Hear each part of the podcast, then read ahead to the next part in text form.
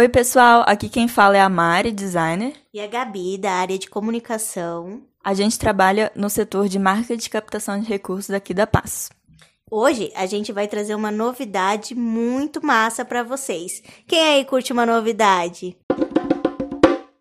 Então, a partir dessa edição, nosso querido Passos News ganha sua versão em podcast. Legal, né? Então, bora lá para nossa edição de abril? Então, Gabi, no início desse mês, a gente encerrou a nossa campanha de aniversário solidário. E é com muita alegria e gratidão que podemos dizer que arrecadamos mais de R$ 1.700 na campanha. Esse dinheiro vai ser aplicado na compra de ecobags e livros para nossa biblioteca comunitária e ajudará nas nossas despesas fixas e nos gastos com os itens de alimentação. Muito obrigado a todo mundo que colaborou, seja doando ou divulgando a nossa campanha. Gente, e olha só que legal. Concluímos nosso regimento interno. Esse é um marco na nossa história e mostra o comprometimento que temos em desenvolver nosso trabalho aqui na comunidade de forma séria. É isso aí. E Gabi, lembra que desde 2020 a Passo tem feito um trabalho incrível com um grupo de gestantes da vila? Sim. Nossa equipe se juntou com um grupo de voluntários de diversas áreas e tem promovido encontros recheados de conversas, trocas e muito aprendizado sobre autocuidado e acompanhamento da maternidade. E agora precisamos da ajuda de vocês. Algumas dessas mamães ainda não têm os itens essenciais do dia a dia, como fraldas, roupinhas, móveis para o bebê, entre outros. E aí, vocês conhecem alguém que tem esses itens e pode doar pra gente?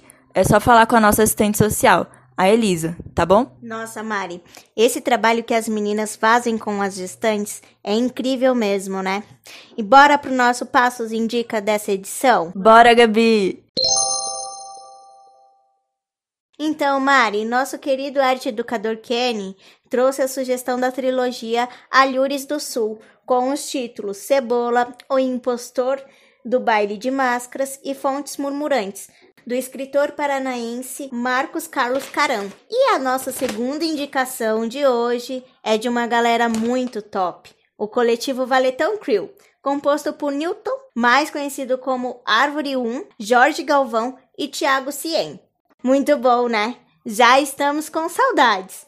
E por falar em saudades, como você derrete meu coração hoje, Mari? No nosso TBT de hoje, a gente recebeu algumas fotos da Passos lá de 10 anos atrás. As fotos vieram do nosso querido parceiro Fabrício Zanetti, que está com a gente até hoje.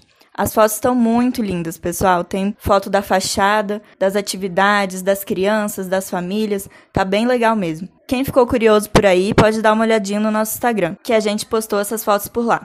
Bom, agora o assunto é um pouco mais sério, né, Gabi? É isso mesmo, Mari. Vamos falar de bandeira laranja. Infelizmente, a pandemia ainda não acabou. As atividades presenciais de forma parcial voltaram. A gente segue atendendo de forma reduzida por rodízios para a entrega dos kits mensais e algumas outras demandas pontuais. Mas lembre-se, continuamos ainda em luta contra o vírus. Então, quem puder, fique em casa, não saia sem máscara, lavem as mãos. Gente, vamos vencer esse vírus juntos, nos cuidando e cuidando do outro. Recado dado, vamos para a nossa agenda de datas importantes de maio. Dia 1 de maio, Dia Mundial do Trabalho. Dia 5 de maio, Dia do Profissional do Marketing. Dia 9 de maio, Dia das Mamães. Dia 13 de maio, Dia da Abolição da Escravatura. Dia 15 de maio, Dia Internacional das Famílias e Dia do Assistente Social. Dia 17 de maio, Dia Internacional contra a Homofobia.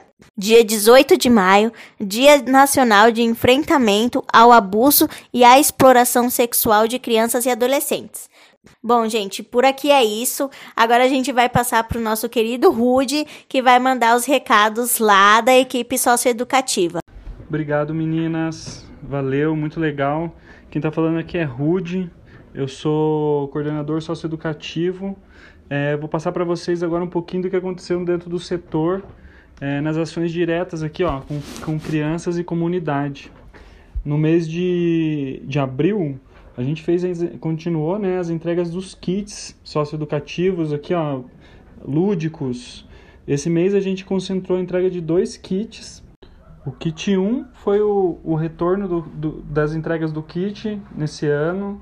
Um kit que a gente fez alinhado para todas as crianças. Os educadores desenvolveram, desenvolveram um, um jogo, é, um jogo da Passos aí para retomar é, o vínculo com as crianças. Foi enviado então um, tabuleiro, um, um, jogo criado aqui dentro com muito carinho para as crianças.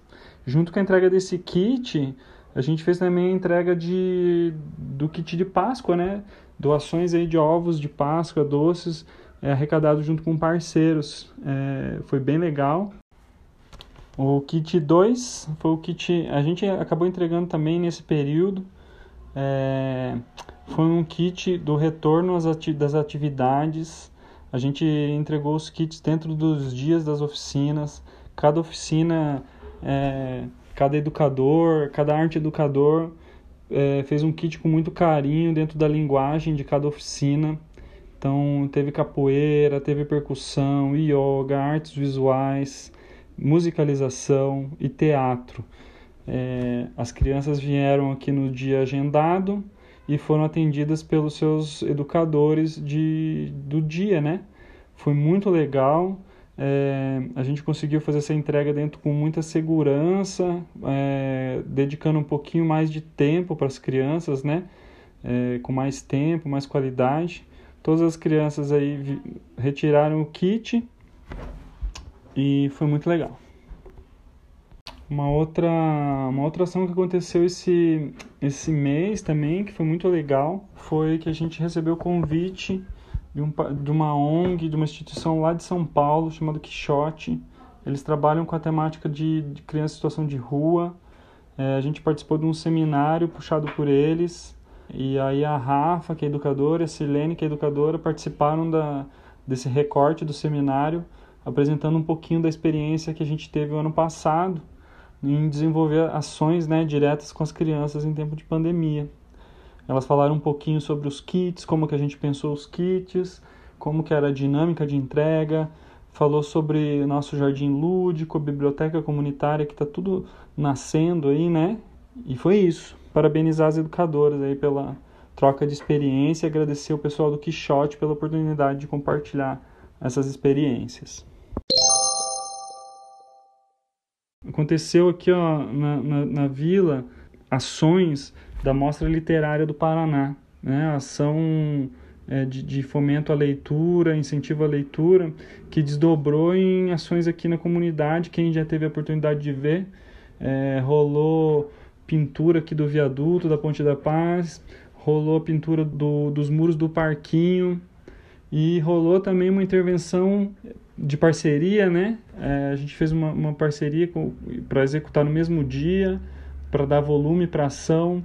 Quem não teve a oportunidade de ver o nosso muro dos fundos da instituição, a gente revitalizou ali a, o, o muro de fundos, a gente teve convidados, amigos, artistas que vieram pintar no mesmo dia da ação da mostra literária, pintaram o nosso muro, ficou maravilhoso. Aquele espaço ali, ele está ganhando, ressignificando, vai ser o nosso o nosso jardim externo, a nossa área de atuação ali, em específico é, com a biblioteca. Então, de tempo em tempo, fiquem espertos. A gente vai ter livro ali, gibi, para começar a emprestar para a comunidade, para as crianças que são atendidas pela instituição. Muito legal, um abraço a todos. Um abraço e até a próxima edição.